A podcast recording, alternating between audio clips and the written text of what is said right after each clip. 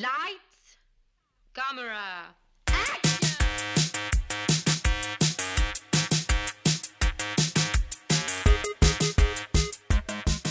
Aujourd'hui à l'émission The Nightmare Before Christmas, Royal Tenenbaums et Arrival. Bienvenue à On jase de film.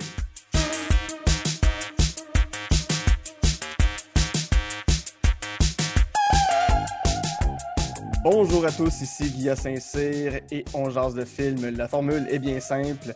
Je m'entretiens avec un invité ou une invitée de ses goûts en matière de cinéma. Ensemble, on passe en revue trois coups de cœur, un film détesté et un plaisir coupable. C'est les Good, The Bad and The Ugly de sa cinéphilie. Et aujourd'hui, mon invité est l'humoriste Isabelle Sasseville. Salut Isabelle. Bonjour Guilla. Comment vas-tu? Ça va très bien, toi-même? Oui, Isabelle, t'es euh, humoriste, t'es aussi la créatrice du hashtag qui me fait bien rire, Secrétariarque. Oui, c'est euh, moi. qui est ton journal quotidien de ta vie de secrétaire. Exact. Ouais. Euh, ben en fait, euh, moi je suis, je suis secrétaire à temps partiel, puis euh, en fait on, on est plusieurs artistes là, de, de, de la relève Mhm. qui avons des, des jobs alimentaires, des jobs d'appoint, puis euh, moi étant donné que j'amène euh, tout ce que je suis là sur scène, je, je, je me dis euh, pourquoi pas ouvrir euh, aux gens un petit pan de ma vie professionnelle à côté. Euh, c'est c'est c'est c'est pas une honte, je pense que euh, c'est ce- qui fait mon charme aussi, ma polyvalence. puis puis, euh, puis c'est ça, ça, ça, ça permet aussi de euh, une certaine identification avec le public. Là, je te dirais, j'ai j'ai du monde qui vient de me voir des fois après les shows pour me parler de, de leur vie de bureau. Puis je trouve que ça crée une belle proximité avec le monde. Fait que, fait que je, je l'alimente beaucoup, disons ça comme ça. Complètement. Euh, avant qu'on rentre dans ta liste, peux-tu me dire, c'est quoi tes premiers souvenirs de cinéma dans ta vie? Oh mon Dieu. Euh, premier souvenir de cinéma, déjà, euh, moi, mon éducation cinématographique n'a pas été fait énormément par mes parents, euh, en ce sens que je viens d'une famille de, de, de musique énormément. Les gens tripaient beaucoup musique, mais pas tant cinéma. Euh, c'est quelque chose, c'est un, chemin que j'ai dû parcourir seul. Euh, j'ai été introduite, bien sûr, à aller au cinéma par mes parents. Euh, le premier film que j'ai vu, c'est Le Livre de la Jungle. Oh, ok. de Disney. J'avais quatre ans. C'était en, il était projeté en dessin animé. C'était vraiment Mhm. le premier livre de la jungle. Euh, donc, c'est le premier film que j'ai vu dans une salle de cinéma. Euh, ça m'a beaucoup marqué, mais j'ai trouvé ça long parce que j'avais quatre ans. Ouais. Euh, puis qu'à quatre ans, tout ce qui dépasse 15 minutes, où est-ce qu'il faut que tu restes assis en silence, euh, c'est très long. Euh, donc, ça, c'était mon premier souvenir. Autrement, j'ai vu beaucoup, beaucoup de dessins animés, là, Ouais. Disney et compagnie, quand j'étais enfant. Les grosses cassettes Bien blanches. sûr, j'ai pleuré pendant Le Roi Lion. Oui, les grosses cassettes blanches. Euh, oui. Euh, euh, c'est ça, j'avais La Belle et la Bête, moi, chez nous, quand j'étais plus jeune. Ça a été le film de Disney que j'écoutais le plus. Hmm. Je connaissais toutes les chansons. Les chansons sont très bonnes dans La Belle et La Bête. Oui, tout à fait. Ça, faut se le dire. C'est un des films où les chansons sont les meilleures, tant qu'à moi. Mhm. Euh, toutefois, l'histoire, euh, so-so, les filles, essayez pas de changer des monstres. Euh, c'est pas un beau message à envoyer aux enfants. De- avec l'œil féministe, là, par après, là, tu Mhm. fais, là là. Euh, c'était tout un mandat, puis la plupart des femmes, ben, ils réussissent pas. La plupart des femmes, ils se mettent en maison d'hébergement pour femmes battues, puis, euh, puis, puis ils ont des problèmes. Fait que faites pas ça, les filles, ça vaut pas la peine. Effectivement. Sinon, Euh, c'est né comment ton, ton amour du cinéma ou euh, ben t'es quelqu'un qui regarde beaucoup de films, c'est ça, Oui. ça vient d'où cette passion-là? À quel moment c'est tu t'es dit OK, ce médium-là, je l'aime vraiment. Ben, déjà, moi, j'ai une formation de comédienne à la base, pas d'humoriste. là. J'ai pas étudié à l'école de l'humour. Euh, donc, euh, de par ma formation, moi, c'est sûr que je voulais jouer dans les films. Ça, c'est une première affaire. Euh, je pense que ce qui m'a le plus frappé du cinéma versus un autre médium d'écran, là, mettons, comme la télé, là, c- pour moi, la grosse différence, ça a été le, le, le peu d'importance qu'on accorde au, au texte en cinéma, parfois, qui, euh, est comme une espèce de soulagement. Tu sais, quand tu es un interprète euh, euh, de, fiction, souvent ton, premier contact avec le, médium de fiction, c'est le théâtre, où il y a juste ça, les mots. Il y a absolument que ça. Puis c'est ça à quoi tu dois te rattacher absolument. Au cinéma, le silence, c'est important. Au cinéma, l'image est un personnage. puis je pense que c'est ça qui m'a le plus fasciné, c'est le fait que euh, l'image, l'ambiance, la, tous les autres, euh, tous les autres médiums artistiques qui se mettent ensemble pour faire le film sont aussi importants que les dialogues puis les acteurs. Euh, pour les grands films, du moins. Là. Puis mhm. je pense que je pense que c'est ça qui, qui m'a intéressé dès le départ. Parfait. On va rentrer dans ta liste justement avec un premier film qui est un film pour enfants. Peut-être enfant un peu plus vieux que, que, pour les tout petits, disons. Euh, The Nightmare Before Christmas de Henry Selick. C'est un film de 1993 avec euh, Danny Elfman et Catherine O'Hara. Danny Elfman fait la voix de chantée de Jack Skellington. C'est une comédie musicale, c'est un film d'animation image par image, du, du claymation, comme on appelle. Qu'est-ce que, qu'est-ce que ça raconte et qu'est-ce que t'aimes de Nightmare Before Christmas? Euh, moi, déjà, il faut que je spécifie, là, la première fois que j'ai écouté ce film-là, j'ai pas été capable de le finir parce que j'avais peur. J'étais une... peur partagée. J'avais, euh, oh, je devais avoir 8-9 ans. J'étais très, très euh, peureuse, moi, comme enfant. Même comme adulte, je suis quelqu'un qui a la frousse euh, facilement quand c'est bien fait. Si c'est pas bien fait, par exemple, je ris beaucoup. Il y a énormément de films d'horreur où je fais juste rire. Pour vrai, c'est ça me fait rire à un, à un point, là. Puis, The Nightmare Before Christmas, j'étais très, très impressionnée, fait que j'ai pas été capable de le terminer euh, la première fois. Je me suis risquée l'année d'après à l'écouter en me disant, bon, Lisa, là, ça va faire. Et euh, là, j'ai été capable de le finir, puis je suis franchement tombée en amour. C'est un film après que j'ai revu énormément de fois, qui est à rendre mes parents fous un peu. Là. Il y a vraiment un été où est-ce que je, je pense que je l'ai regardé tous les jours de, oh, OK. Non, non, j'étais mordue, là. C'est obsédé, là. Ah, c'était... Euh, euh c'était juste le meilleur film que j'avais vu de ma vie, mais tu sais, je devais avoir vu genre 15 films, tu sais. C'était pas... mais ça reste, un, ça reste encore un bon film pour moi parce que, euh, ben déjà, l'histoire est intéressante. Euh, c'est pas très convenu comme histoire. Je résume pour les, les, les auditeurs qui n'ont pas vu le film. Euh, c'est une histoire où on arrive dans un, un royaume de contes de fées où euh, chaque fête euh, de, de l'année a son village et son comité organisateur. Donc, dans le fond, l'Halloween a sa fête, Noël a sa fête, Pâques a sa fête. Mm-hmm. Tout le monde a son petit village, puis, euh, puis, puis chaque village est responsable d'organiser la fête. Et on arrive le soir de l'Halloween et le village d'Halloween a euh, score et fort cette année-là. Et le directeur artistique du party, euh, Jack Skellington, euh, remet beaucoup, beaucoup en question son parcours de vie. Et Oh, il est en grosse crise existentielle. Une grosse crise existentielle. Et alors qu'il passe une très mauvaise soirée, il s'en va marcher dans le bois et il tombe sur les portes qui mènent aux autres villages. Et mhm. il se retrouve catapulté dans le village de Noël, qui est très, très effervescent à ce moment-là parce que c'est la prochaine fête qui s'en vient. Et il tombe en amour avec la fête et il fait, mais c'est donc bien hot, c'est ça que ça me prend comme défi. Cette année, c'est moi qui l'organise, cette uh-huh. fête-là. La culture des autres, je me l'approprie. Exactement. C'était une, une un quick peek euh, sur l'appropriation culturelle avant le temps. C'est une mise en garde, en fait, des dérives. De... Quelqu'un qui me dit « Je comprends pas c'est quoi l'appropriation culturelle », je, pourrais dire « Regarde Nightmare Before Christmas ». Totalement. C'est le textbook de... Tu peux euh, être fasciné par les fêtes des autres, tu peux être fasciné par la culture des autres, tu peux embrasser cette culture-là, tu peux vouloir partager la culture des autres, mais c'est peut-être pas à toi qui comprend pas nécessairement les codes, qui comprend pas nécessairement comment tout fonctionne, de vouloir l'imposer aux autres. En effet, en fait, le plus gros problème euh, qui s'ensuit dans l'histoire de, Nightmare Before Christmas, c'est que euh, les habitants de Halloween déjà ne comprennent absolument pas comment ça marche Noël, qu'est-ce qui est festif.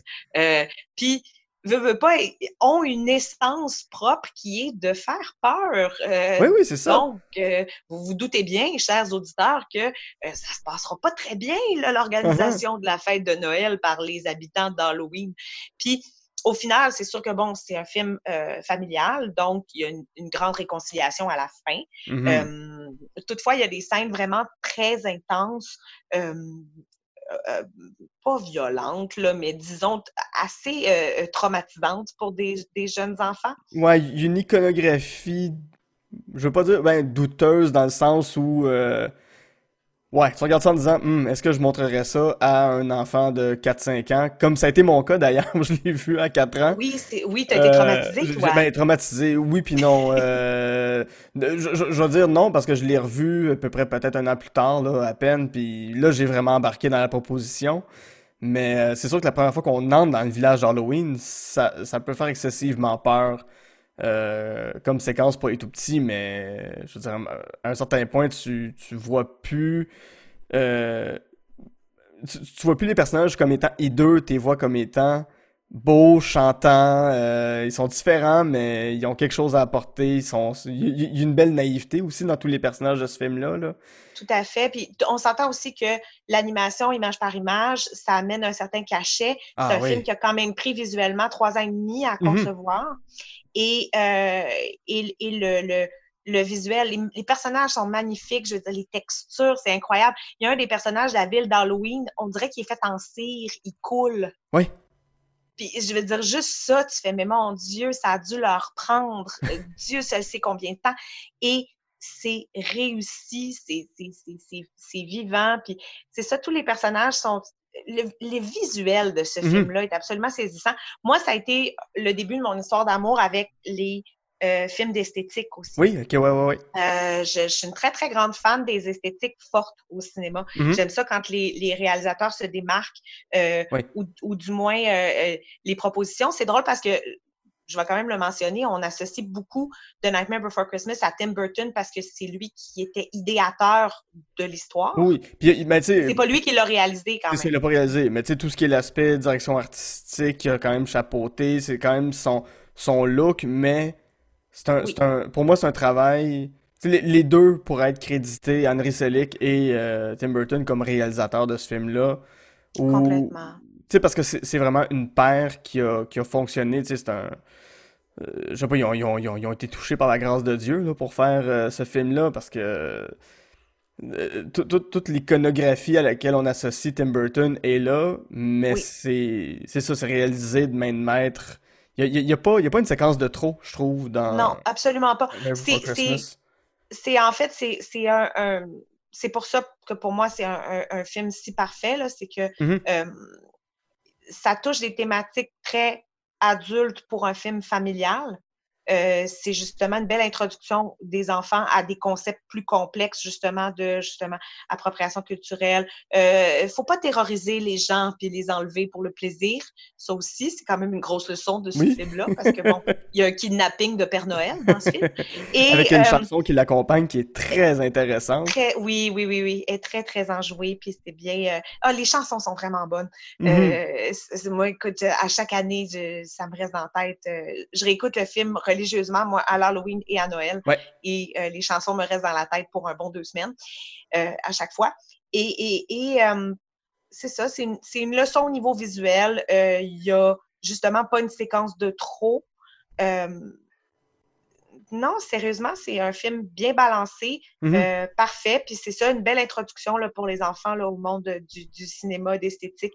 puis il n'y a rien d'autre à dire à part chanter une des chansons, je pense.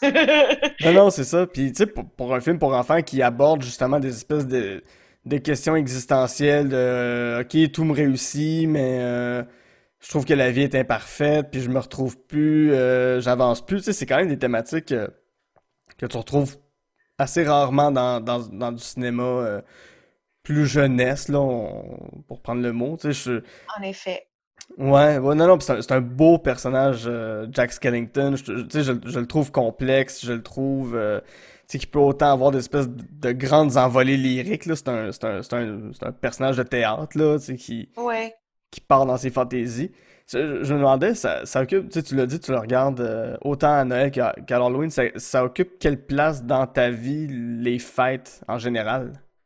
C'est drôle parce que moi, les fêtes en général, je trouve ça très stressant. Hmm? Je suis pas vraiment. euh, Il y a, il y a quelque chose que j'aime de Noël, mais mettons, mais c'est jamais euh, les gros rassemblements, puis il faut acheter des cadeaux, puis le côté très consumériste de, de, de la fête en question. En fait, c'est ce que j'aime, ce que j'aime pas des fêtes, c'est exactement ça. C'est Mm. le fait que c'est devenu maintenant des objets de consommation dans notre société.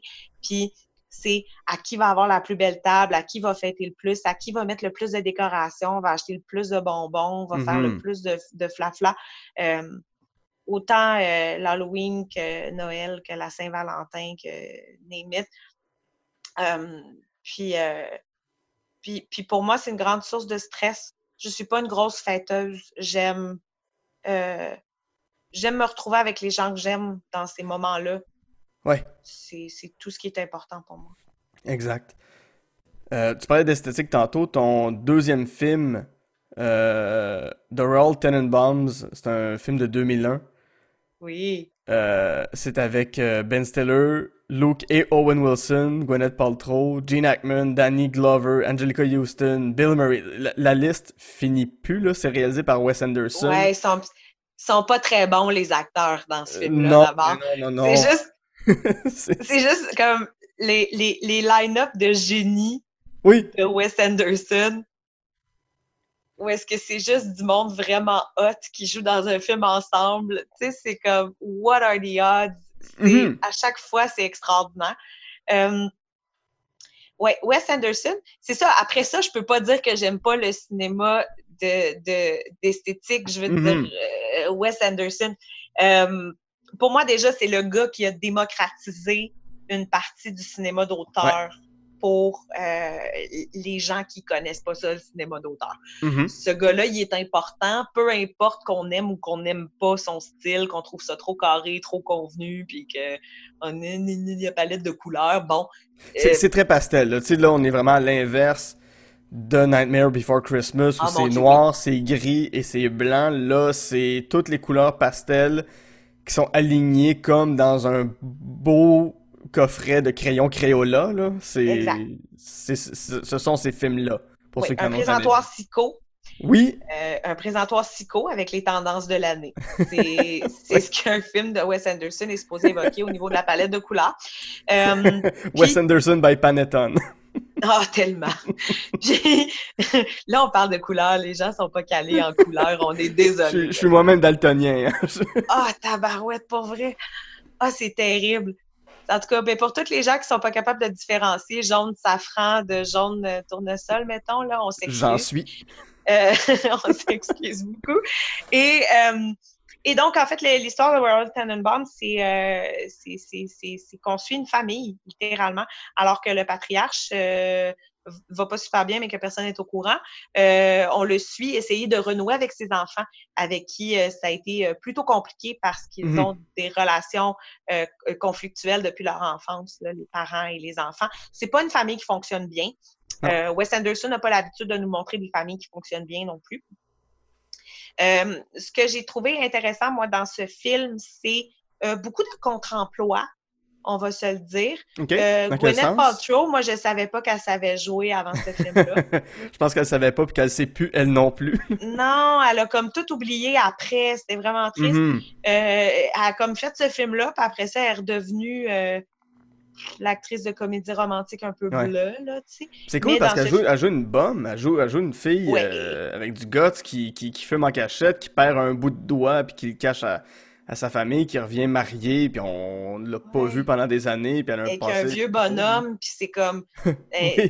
euh, juste pour faire chier tout le monde, en fait. Oui, oui, c'est ça. Puis elle se met de l'espèce de. Se- elle est pastel, mais elle se met du gros maquillage noir autour des yeux, là. Ouais. Il y a quelque, il y a quelque chose là-dedans de, de, de... En tout cas, moi, je- Mhm. je- j'ai été j'ai été impressionnée. Ben Stiller aussi là-dedans, Oui. qui joue quelque chose de beaucoup plus profond que ce qu'on lui connaissait à ce moment-là dans sa Mhm. carrière. Parce que Oh, oui. par après, il a fait des films où il était beaucoup plus, euh, euh, beaucoup, beaucoup plus euh, intérieur, puis où Oui. il a commencé à Mais je veux dire, à cette époque-là, Ben Stiller, c'était C'était Zoolander. Zoolander, c'est ça. Ça, ça enlève rien à Zoolander, qui est une très très bonne comédie, mais là, c'est qu'on on le voyait en père de famille, démoli par la mort de sa femme, puis qui qui fait faire des exercices d'incendie à ses fils, euh, à deux fils jumeaux à, genre 3 heures du matin. On, a, on a 12 secondes pour sortir de la maison, go, go, go. Juste parce que la, leur mère est décédée dans un incendie. C'est d'une tristesse. Puis au départ, c'est présenté, la première, première scène, moi, ça m'a marqué beaucoup, de hmm? l'exercice de feu. C'est présenté comme quelque chose d'un peu goofy. Oui. on pense qu'on s'en va là. On pense qu'on s'en va dans, dans il est un peu coucou dans la tête, puis, mais c'est goofy. Et là, après, on voit que ça part d'une réelle souffrance, que ce gars-là, a perdu sa femme dans un incendie, puis ça l'a fucké. Mm-hmm. Ces deux enfants-là, quand ils rencontrent leur grand-père, leur grand-père se dit Hey, c'est tellement de la boîte vos exercices, c'est tellement de la boîte de vivre dans un monde où t'as tout le temps peur. Venez-vous-en, on va s'accrocher après des voitures en mouvement, puis on ah, va. c'est malade puis on va commencer à jouer avec des pétards, puis on va commencer à être plus bum, là. C'est au, grand désespoir du personnage de Ben Stiller, puis il s'habille dans une espèce de dans une espèce de combinaison Adidas rouge. Rouge. Ses ah, enfants. les enfants, ils ont la même. C'est extraordinaire. Ils sont peignés avec le même afro. Ah, c'est, c'est tellement... C'est cute, mais c'est tellement triste en même temps. ouais. Puis, puis en fait... Euh, euh tous ces personnages-là, en fait, qui sont ni noirs ni blancs, c'est aussi quelque chose de, bien intéressant quand. Euh, moi, je me rappelle d'avoir vu ce film-là, j'étais euh, sortir de l'adolescence, j'entrais presque dans l'âge adulte. Mm-hmm. Et euh, pour moi, ça venait vraiment faire une scission entre les films euh, d'enfance qui sont très, très manichéens, où il y a le bien, le mal, tout le monde est... Il n'y a, pas beaucoup de monde qui sont nuancés dans ce genre de film. Mm-hmm, tout à fait. C'était... Euh, déjà de voir dans The Nightmare Before Christmas un personnage qui devient méchant juste parce qu'il n'est pas bien à l'intérieur, mais qui n'a jamais voulu faire le mal, c'est déjà une grosse affaire. Euh, la plupart des films pour enfants, des films familiaux, c'est pas ça qui se passe. Les personnages mhm. sont vraiment très, très euh, bons ou mauvais. Puis là, dans The Royal Tenenbaum, pour moi, jeune femme, ce qui se passait pour la première fois, c'était Oh, tous ces personnages sont beaucoup plus nuancés. Oui, oui, oui. Les, les, les, gens vivent des choses, ça influence la manière dont ils agissent avec les autres personnes autour d'eux. Puis, euh, à quelque part, ça, ça, tout est justifiable dans leurs actions. Puis, en même temps, il y a des choses qui sont dures à pardonner dans les, dans les relations entre le père et ses enfants adultes. Il y a une espèce d'incommunicabilité à certains moments parce que ce qui est arrivé est arrivé. On peut pas juste tout effacer puis recommencer. Mm-hmm. Puis, ouais, c'est ça, parce que, tu sais, si je reviens juste au, personnage de Gene Hackman, qui est le grand-père, tu sais, de l'extérieur, ça a l'air d'un gars cool qui fait des activités un peu, euh, un peu weird avec ses petits-enfants, mais qui qui a juste l'air du grand-papa cool. Mm-hmm. Mais quand t'es à l'interne, quand t'es à l'intérieur de cette dynamique familiale-là, puis que c'est un père qui a abandonné tout le monde, qui a, qui, a juste laissé sa femme, puis qui a juste laissé ses enfants, qui sont tous des overachievers, là. Euh, le personnage de, de Luke Wilson là-dedans, c'est un champion de tennis. Tennis euh, professionnel, ouais. C'est ça, tu sais, c'est tous des gens avec énormément de talent. Euh, puis tu te dis, mais comment des gens aussi touchés par la grâce, touchés par, euh, par, le talent, peuvent avoir une espèce de vie de misère, tu sais. je trouve que, je trouve que mhm. ça, l'explore bien. Ça fait pas la misère des riches non plus. Non, exactement. Parce que c'est quand même une famille aisée là, dans le film. Oui, mais, oui, euh, mais oui, non, ça fait pas la misère des riches. Ça fait juste. C'est ça. À un moment donné, euh, faut être là. Non, c'est ça. Puis ma, ma question par rapport à ça. Là. ouais. Tu l'as dit, tu sais, chez vous, c'était beaucoup la musique. Tu sais, ta mère fait euh, est, dans, est, dans, est dans la chorale euh, de l'orchestre symphonique. Oui, euh, ma, mère, ma mère a une carrière de chant classique. C'est ça. Ton frère fait du théâtre. Oui. Toi-même, tu es devenue comédienne et humoriste. Ton père était enseignant de sciences politiques. Oui. Il y a quand même des liens à faire entre la famille Tenenbaum et la tienne d'une certaine façon. J'ai l'impression, en tout cas, de, de, mon point de vue. Mais, mais je, je, me demande justement, c'est comment pour toi, euh, euh, petite fille à l'époque, qui grandit dans, dans cette espèce de milieu-là effervescent?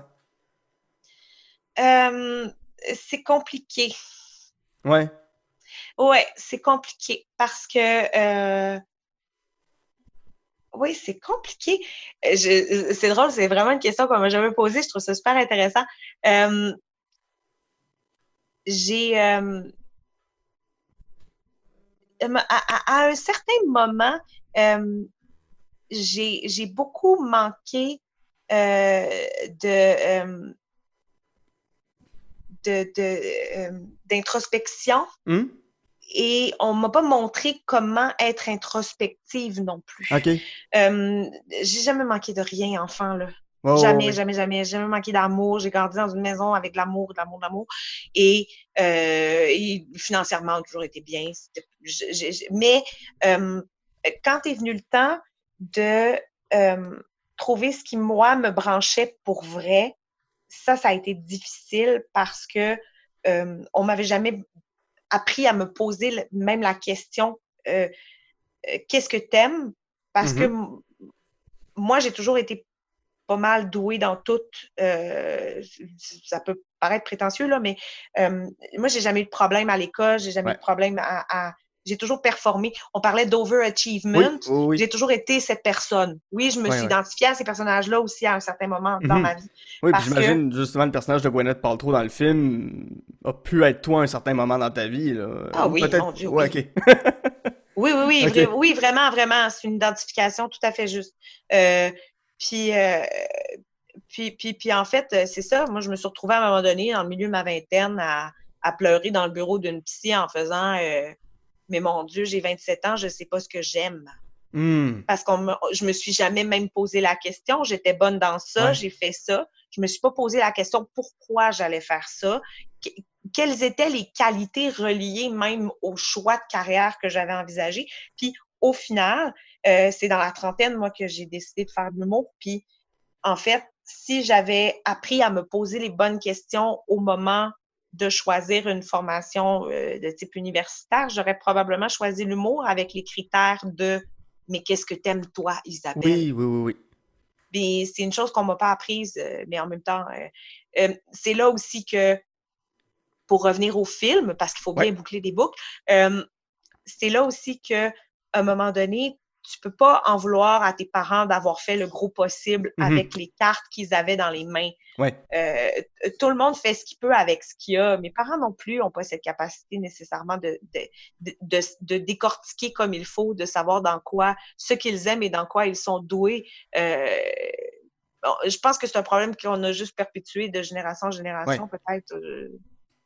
en fait, d'aussi loin que on pratique un métier qu'on aime aussi parce que veut, veut pas, euh, je veux dire, c'est quand même assez récent, hein, cette chose-là de aller à l'université dans un domaine qui tente, là. Exactement. Oui, non, on devient plus curé sujet, là, là. Oui, c'est ça. C'est un autre sujet, mais, mais, mais bon. Euh, fait que oui, dans ce film-là, il y a aussi ça à retenir dans The Royal Tenenbaum, c'est que euh, ce père, tout aussi imparfait qu'il était, a vraiment fait ce qu'il pouvait avec ce mm-hmm. qu'il avait. Oui. Oh oui, puis qui a accepté ses propres limitations par rapport à ses propres enfants à un moment donné, puis ce qui amène des dérapages ou ce qui amène... Ah ouais, non, non, c'est un, un très, très grand film. Euh, ouais, c'est vraiment à voir. Vraiment. C'est un, un comme... C'est drôle parce que c'est un peu un coming of age.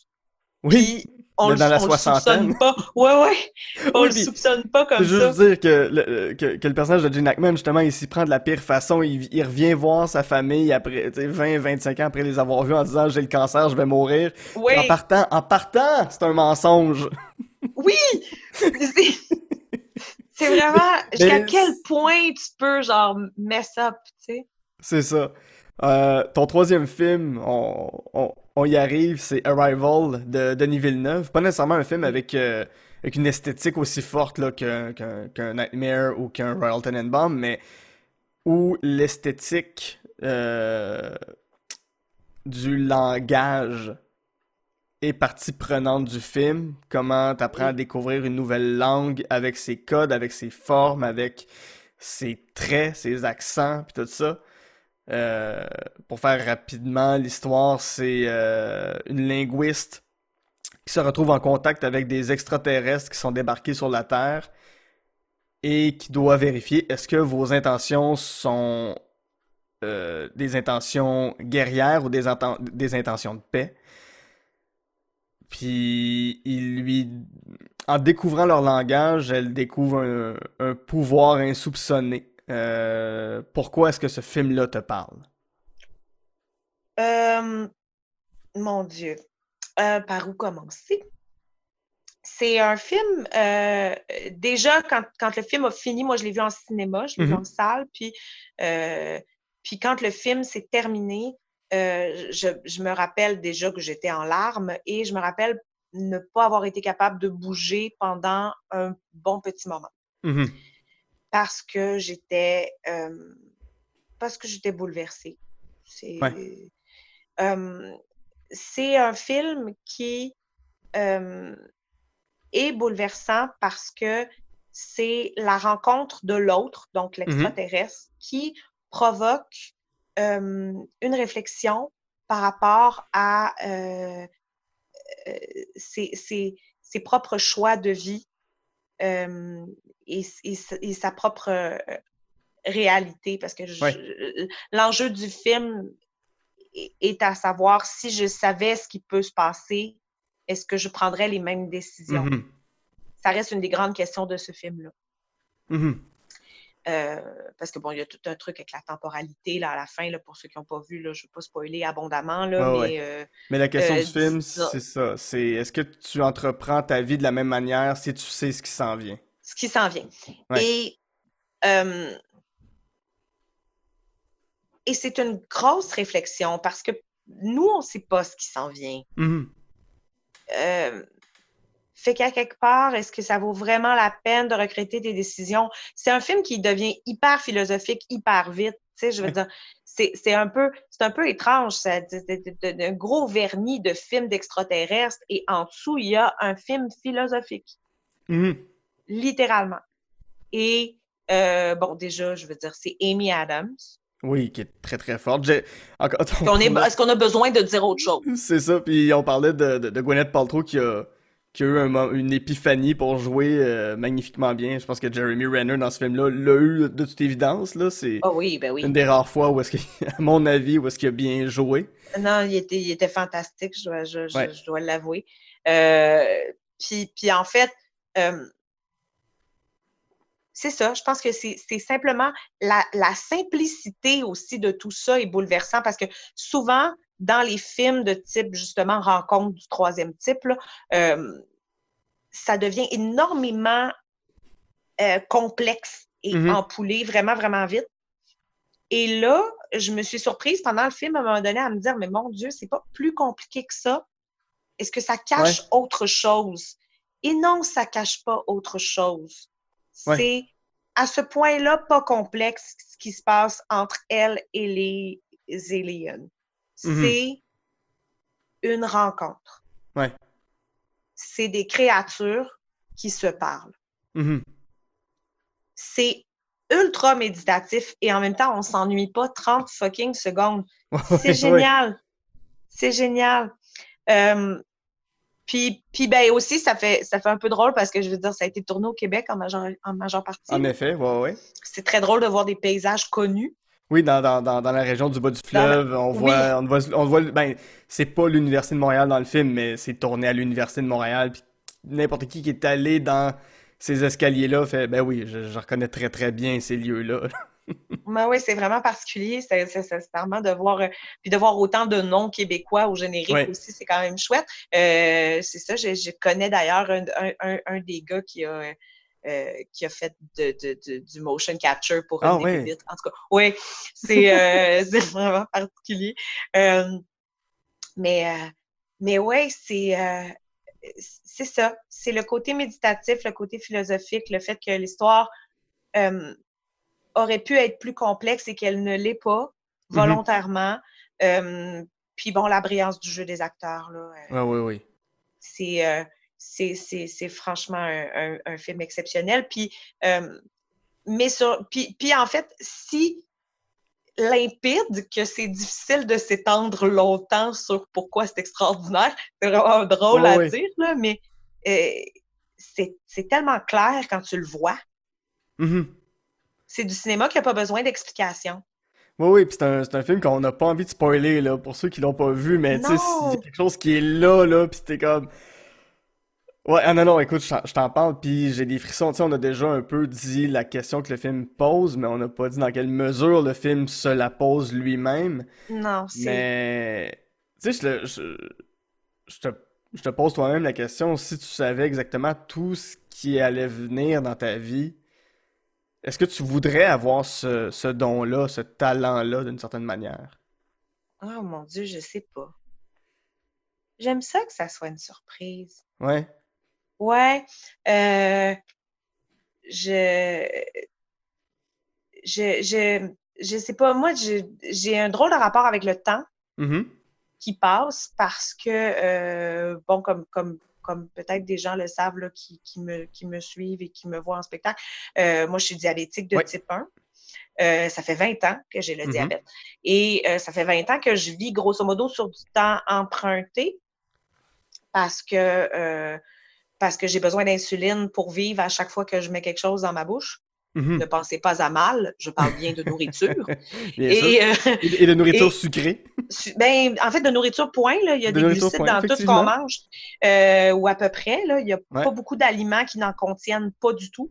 Euh, fait que c'est pas le sucre, là, le problème avec le diabète, guys, c'est les glucides. Mon corps les absorbe pas. Mhm. Puis, pour ça, il faut que je m'injecte de l'insuline à peu près euh, 4 à 5 fois par jour Ouais. depuis 20 ans. Et je suis encore là. Moi, le matin, je me réveille puis je suis comme, Hey, yes, t'es pas dans le coma. C'est extraordinaire. Une de plus, là. ah oui, vraiment. Puis euh, c'est vraiment une journée à la fois, un repas à la fois, une activité sportive à la fois, une, une- une belle soirée romantique à la fois. C'est Ouais. tout, tout est très une affaire après l'autre. Fait que pour moi, le temps qui passe, c'est juste euh, c'est- juste dire merci à chaque seconde. Ouais. Puis ça a l'air ça a l'air quétaine dit de même, puis je- j'essaie de me tenir le plus loin possible de tout ce qui a l'air euh, gourou du bonheur, mais euh, une minute à la fois, c'est vraiment une très belle manière de vivre sa vie. Effectivement. Euh, c'est ce que j'ai fini par apprendre. Ouais. Sur cette belle réflexion-là, pour vrai, je trouve ça très touchant ce que tu dis là. On va faire une courte pause, puis euh, on va revenir avec euh, quelque chose de moins fun qui est non pas ton film que tu détestes, mais une, euh, une trilogie. Parce que si, que tu détestes, mais on va finir en beauté avec l'homme de ta vie. Ah, presque, mais ouais, disons mon Hollywood crush. À tout de suite.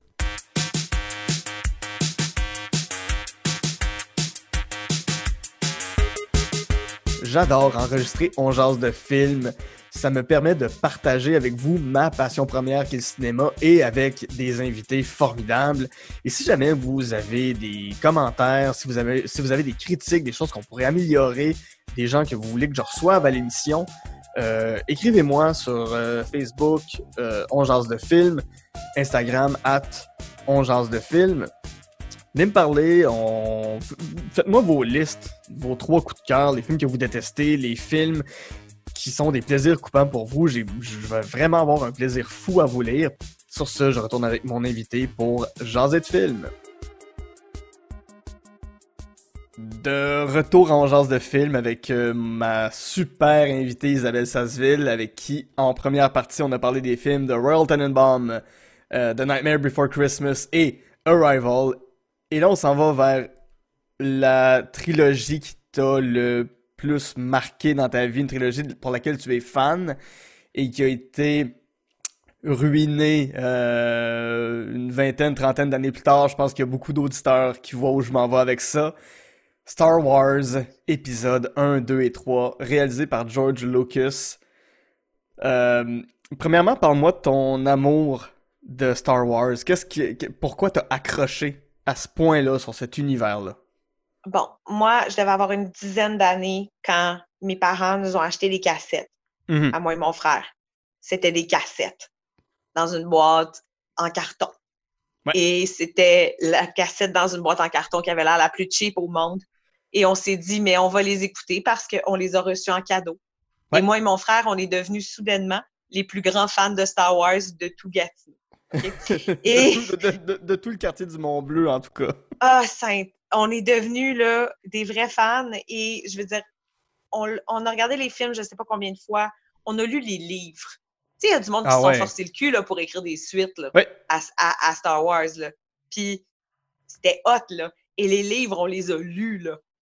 C'était une religion à la maison, OK? Puis Mhm. je pense que, sais, quand tu parlais tantôt de- du côté manichéen des choses, là, dans Star Wars, on est pile dedans, là. On là. est. Oh oui, tout à fait. Et la petite dimension spirituelle, là, que, tu sais, seuls des enfants des années 90 ont besoin dans leur vie, là. Ça, ça, tu sais, c'était... euh, de- toute, toute l'imagerie là, qui emprunte euh, les- des samouraïs jusqu'à. euh, de- en tout cas. Euh, en fait, le, Star Wars, c'est le mash-up de, de patentes diverses de, de tous les pays du monde le plus euh, bien exécuté Mhm. de sa génération. Euh, c'est comme si on avait pris tous les éléments les plus badass de la vie sur Terre et qu'on avait mis ça dans des films. C'est extraordinaire. Vrai. Effectivement. C'est vraiment extraordinaire. Et, euh, et les effets spéciaux pour l'époque étaient fantastiques. Donc, comment ne pas accrocher des enfants de 10 ans? La princesse Léa, qui était comme mon héros féministe, ma première héroïne Bien féministe, sûr. c'était Princesse Leia qui attendait pratiquement dans sa cellule Uh-huh. Luke et Han Solo. Et quand Luke est rentré et elle disait en français, ils engagent des nains maintenant dans les commandos, c'était comme, oh wow, mais la phrase, tu sais. Fait que je pouvais, je pouvais pas, pas aimer ce Ouais. film. Donc là, on est à peu près en quelle année quand t'as as 10 ans, tu découvres Star Wars? C'est on est en, on est en quelle année? Euh, on est en 95 à peu près. 95. Donc là, si je comprends bien. Mais pas à peu près, là. C'est, on est en 95. On est en Je- je suis en 95. 85. Faites les calculs, tout le monde. C'est ça. Donc, on est en 95. oui. Et euh, toi, pendant 4 ans, tu te nourris de Star Wars et j'imagine que... com- comment t'as découvert qu'il y avait un épisode 1 qui s'en venait au cinéma? Mais parce qu'il y avait des publicités partout à la télé et que du moment qu'il y avait le mot Star Wars dans une pub et la Uh-huh. musique qu'on connaissait par cœur, on devenait complètement fou. On l'a attendu, là, ce film-là. Mhm. On l'attendait. Ouais, pour l'anecdote, il y a des gens pas- qui allaient, qui allaient au cinéma voir, qui, qui payaient un billet pour un film, sachant qu'il y avait la bande-annonce de Star Wars avant Oui. et qui quittaient la projection une fois que la bande-annonce était sortie. Je veux dire, ce film-là avait des promesses phénoménales. Oui. Et, euh, et, et oui. Et tous nos espoirs ont été rompus d'un coup. Hmm. Hein? Tel un père semi-présent qui nous promet d'aller à Disney World et qui ne réalise jamais sa promesse. Puis, puis finalement, il vous amène chez le dentiste. Ouais, ou- non, un père semi-présent, un père présent t'amène chez le dentiste. Un père semi-présent, ça fait juste pas se pointer et t'envoyer un cadeau par la malle. Et c'est un peu comment je me suis sentie quand euh, j'ai assisté à la, pro- la projection d'épisode 1, Hmm. euh, comme si on m'avait envoyé un cadeau par la malle en me connaissant pas beaucoup. Euh, Guy, je vais te le dire de but en blanc, je me Oui. suis sentie trahie. OK, à ce point. Je me suis ouais. sentie trahie à beaucoup d'égards. Wow. Euh, premièrement, en tant que femme, parce que je m'excuse, la princesse Amidala, là, Mhm. what a fraud! Il n'y a rien de moins féministe que ce bonhomme-là, OK? Effectivement. Pire que ça, épisode 2 et 3 nous confirment absolument tout ça. Mhm. Euh, c'est ça, tu es une reine puissante, tu fais des choses puissantes, mais n'importe quel bad boy en culotte de cuir est capable de ravir ton cœur, surtout s'il s'enligne pour devenir un des grands puissants seigneurs Sith. Qu'est-ce que c'est ça, Carlis? Excusez, j'ai sacré, Non, non. mais c'est ça, c'est Mhm. l'émotion. Euh, ça, ça c'était décevant, déjà, beaucoup, beaucoup. Euh, peut-être aussi, peut-être pas aussi décevant, par contre, que le jeu de Nathalie Portman, Mhm. euh, qui est une de ces actrices vraiment, vraiment euh, fâchantes que le cul, parce que quand elle est bien dirigée, euh, c'est la meilleure actrice du monde, et quand elle est pas dirigée ou mal dirigée, euh, elle devient cette espèce de personnage de carton-pâte dans lequel on a envie de fesser brutalement dans la gorge. Oui, oui. Et tout le long d'épisode 1, je- j'ai eu beaucoup de fantasmes de violence à l'égard de Nathalie Portman qui figurait dans ce film euh, sans vraiment être présente. Euh, on aurait dit qu'elle faisait sa liste d'épicerie. C'était ridicule. Ça, c'est la première des choses. Ensuite de ça, euh, le, petit gars, il, était pas bon, OK? Il avait Mais pas... non. Il, il Pauvre était pas bon comme un enfant pas bon. T'as un film hollywoodien entre les mains de plusieurs millions de dollars. C'est quoi coacher un enfant? Ouais. Oui, puis c'est des fois, nos- des bons enfants acteurs, c'est- pas, pas si commun, mais il y en a. Puis surtout à ce moment-là, je pense qu'à Hollywood, euh, il y avait déjà la culture des enfants qui jouent dans des films qui sont bons, tu sais, qu'on pense aux Goonies en partant, euh, Oui. Stand By Me, qui, qui, qui avait déjà une dizaine d'années à peu près, ces films-là, mais je veux dire, il y a déjà cette culture-là, cette tradition-là. que- on, on a été capable de bien coacher Sophie Nélis dans Monsieur Lazare avec 30 piastres puis beaucoup d'amour. Euh, Mhm. D'ailleurs, je la connais, la coach, et elle fait un travail extraordinaire avec les enfants au Québec, Ok. cette coach d'act- d'acteur-là. Elle s'appelle Félix Ross, elle est fantastique. Hmm. Big love aux coachs d'enfants qui Oui. font que nos enfants sont super bons dans les films quand ils Tout sont fait. coachés. Et là, on assiste à Star Wars épisode 1 où le petit gars, ah, Ouais. il, est juste, il est juste pas bon. C'est euh, c'est absurde comment il est pas bon. Mhm. Et, euh, et c'est fâchant aussi parce que, comme j'ai dit précédemment, il y a des gens qui se sont forcés le cul pour écrire des livres après, en faisant Mhm. référence à des choses qui s'étaient passées avant. Et dans les schémas de ce que euh, Star Wars est devenu, on a complètement évacué les livres, autant ce qui était euh, avant que ce qui était après, là, 7, 8, 9, etc. etc. Donc, euh, donc, je n'avais plus de repères et j'étais probablement la geek la mieux informée du cinéma de quels repères j'aurais dû avoir et je ne les avais plus. Ouais. Euh, et les Medichlorians, là. Oui, le- le- on faire une petite pause parce que dans Star Wars épisode 4, 5, 6, donc la trilogie d'origine, on nous a toujours appris que la force était autour de nous, que la force, euh, on pouvait l'utiliser à bon ou à mauvais escient, mais qui était là à notre disposition. Oui. En gros, c'était ça. Puis un Jedi va apprendre à, à manier la force et un Sith va apprendre à se servir de la force pour le mal. En gros, c'est ça. En gros, c'est ça. Oui, oui. Ouais. Mais c'est quelque chose de spirituel auquel tout le monde a accès, mais tu as des individus qui sont plus réceptifs à cette chose. C'est ça.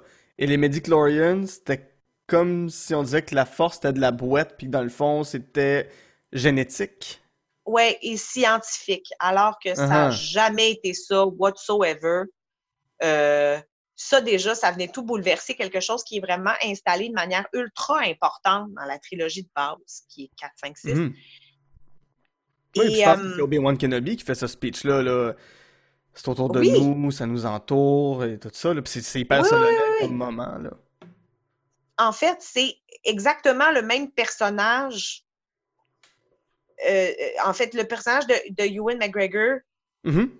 donc Obi-Wan Kenobi jeune, Ouais. c'est le personnage qui, dans la trilogie de, de- de fondatrice, donc dans, dans l'épisode 4, euh, est découvert par Luke Skywalker, puis euh, bon, c'est, qui est joué par euh, Sir Alec Guinness. Oui. Et, euh, et là, c'est ça, tu as le personnage de, voyons, comment il s'appelle, là, Liam Neeson? Oui, oui, euh... Qui-Gon Qui- Jinn. Qui-Gon Jinn.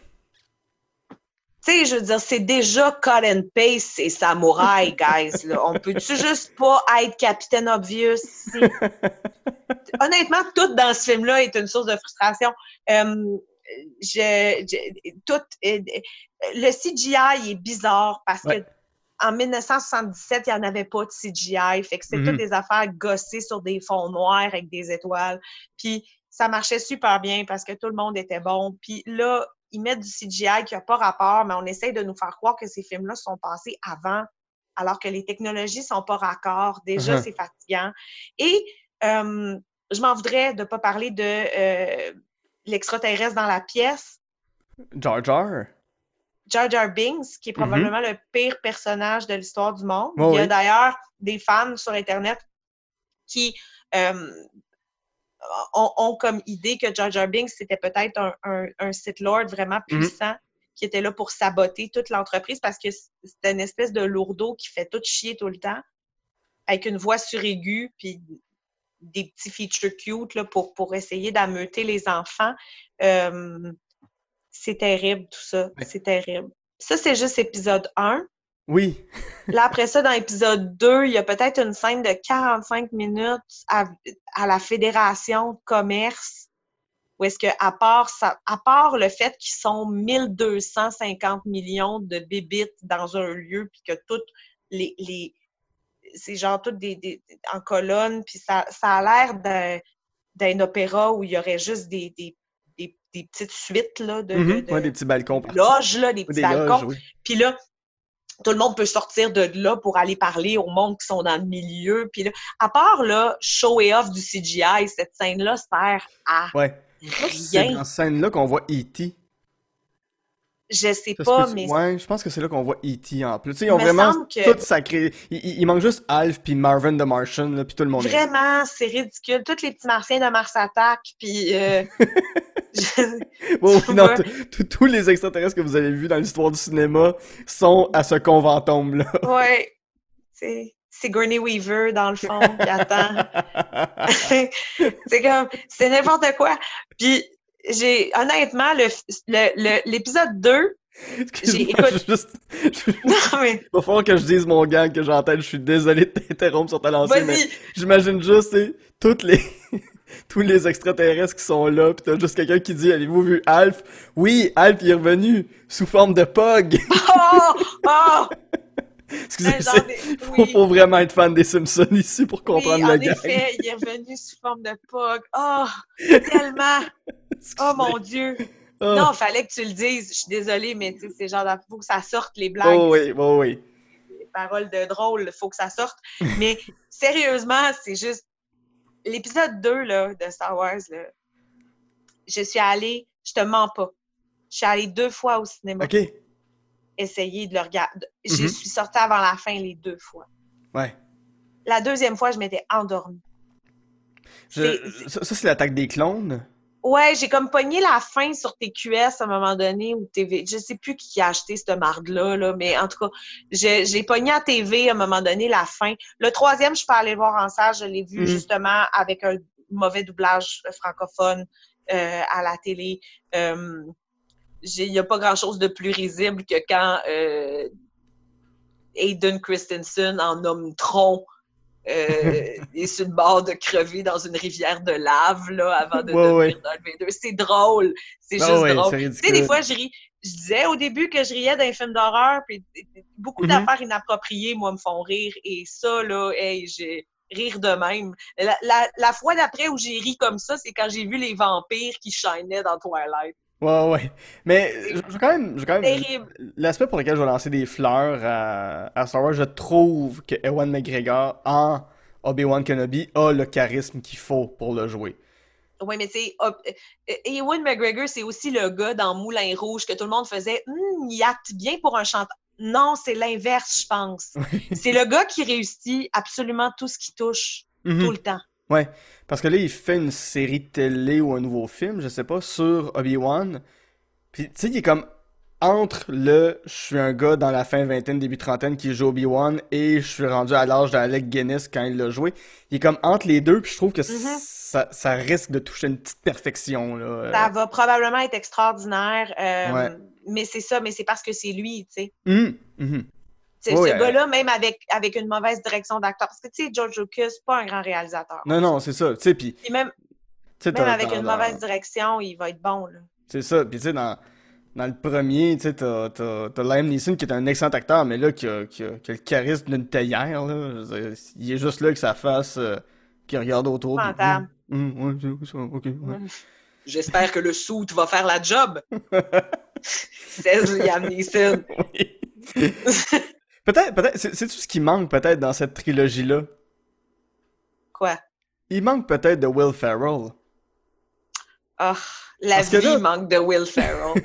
Parce que, encore là, c'est pas ton plaisir coupable. En fait, oui, Will Ferrell est ton plaisir coupable. L'homme est ton plaisir coupable. euh, ah, mon Dieu, oui. Donc, sa filmographie par association, et s'il y en a un qui a fait un peu de la dope dans sa vie, euh, c'est Will Ferrell. Que- quelques moments d'extase, là, les, les, les Anchorman, Lego Movie, euh, Step Brothers, euh, Talladega Nights, c'est tous des excellents films, mais tu sais, t'as tous les kicking and screaming à côté, pis tout ces C'est. euh, semi-pro et de ce monde, là.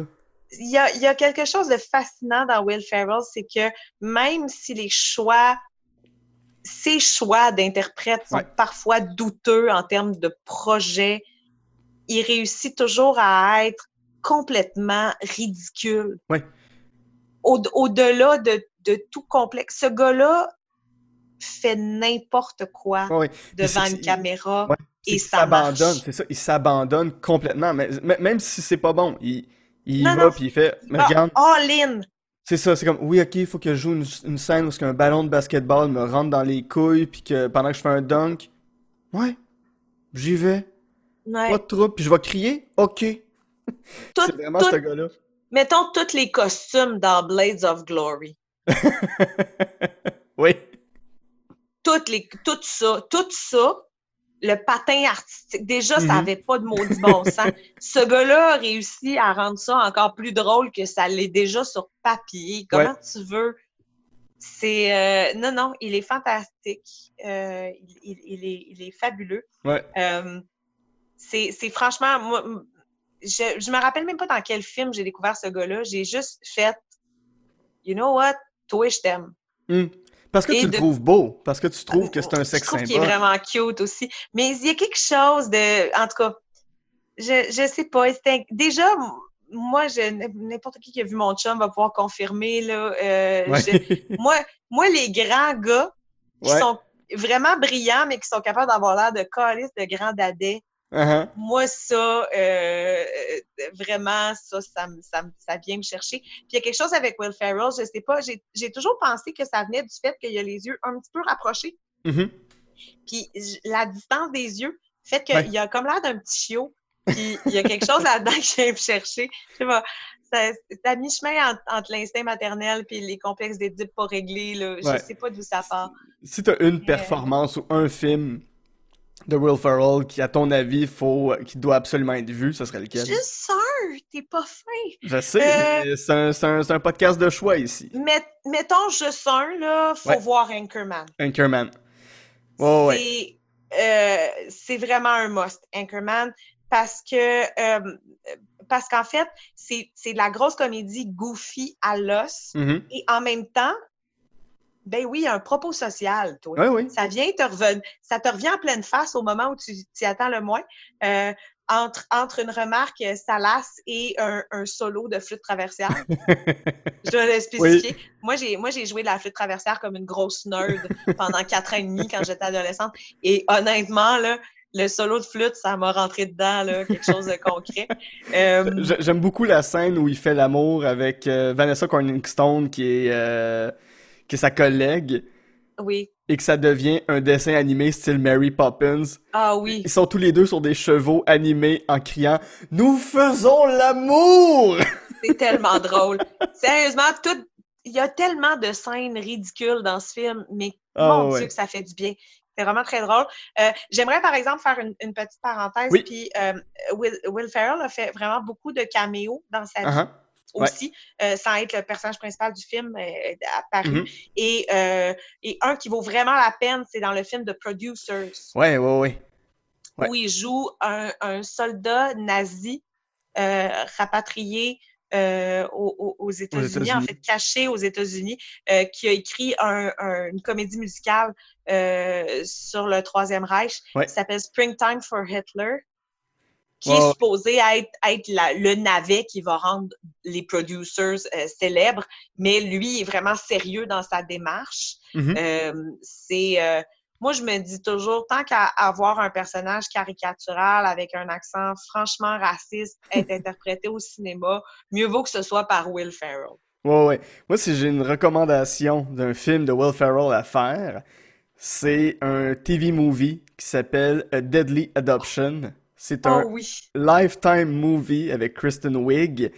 Les deux, c'est des anciens du Saturday Night Live, mais les, les films du Lifetime, euh, tous les Lifetime movies, c'est un peu euh, Lifetime, c'est l'équivalent du canal euh, Canal Vie. Oui. C'est toujours des films avec des espèces d'histoires de un couple qui s'entre-déchire parce qu'une nouvelle femme entre dans le couple, il faut qu'il y ait un meurtre à un moment donné ou qu'un personnage se suicide.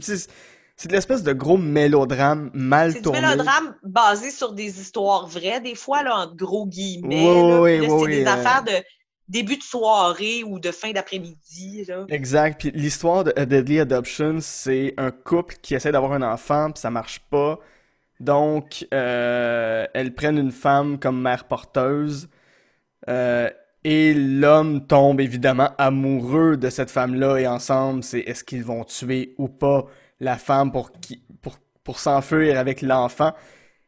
Et, et- et c'est joué par Will Ferrell et Kristen Wiig comme si ben, ils sont sincères, ils sont honnêtes dans le jeu. Ils essaient pas de rendre ça comme si c'était une blague. Ils essayent pas de la jouer de façon il joue pour caricaturale. vrai, là. C'est Ils vraiment. le jouent pour vrai. C'est tellement déroutant à voir. Puis Will Ferrell, là, euh, tu sais, c'est un gars qui a toujours été un peu blond roux, là, euh, Oui. frisé, puis, euh, puis euh, Silver Fox depuis, depuis 5-6 ans. Mhm. Mais là, ils t'y ont mis des cheveux noirs, noirs, noirs, avec une grosse, une grosse moumoute de barbe super noire, puis tu sais, qui sort les pires répliques au monde, mais écoute, ils sont rentrés là-dedans, puis tu fais, ok, mais je comprends que c'est une joke. En le regardant, tu comprends que la joke viendra jamais, puis qu'ils vont jamais se retourner vers la caméra pour dire, guys, on le sait. Fait qu'ils vont vraiment, euh, encore là, une notion d'abandon total. Fait que moi, si j'ai un film avec Will Ferrell que vous devez absolument voir pour, pour être dérouté par cet acteur-là et par Kristen Wiig aussi, c'est A Deadly Adoption. Vraiment. Oui. Euh, dernier fait cocasse peut-être Oui. à propos de Will Ferrell. Euh, Will Ferrell tourne aussi en espagnol. Euh, moi, c'est quelque chose qui m'a... quand j'ai appris la- ça, la, là, la casa de, de, de, de mi padre, là.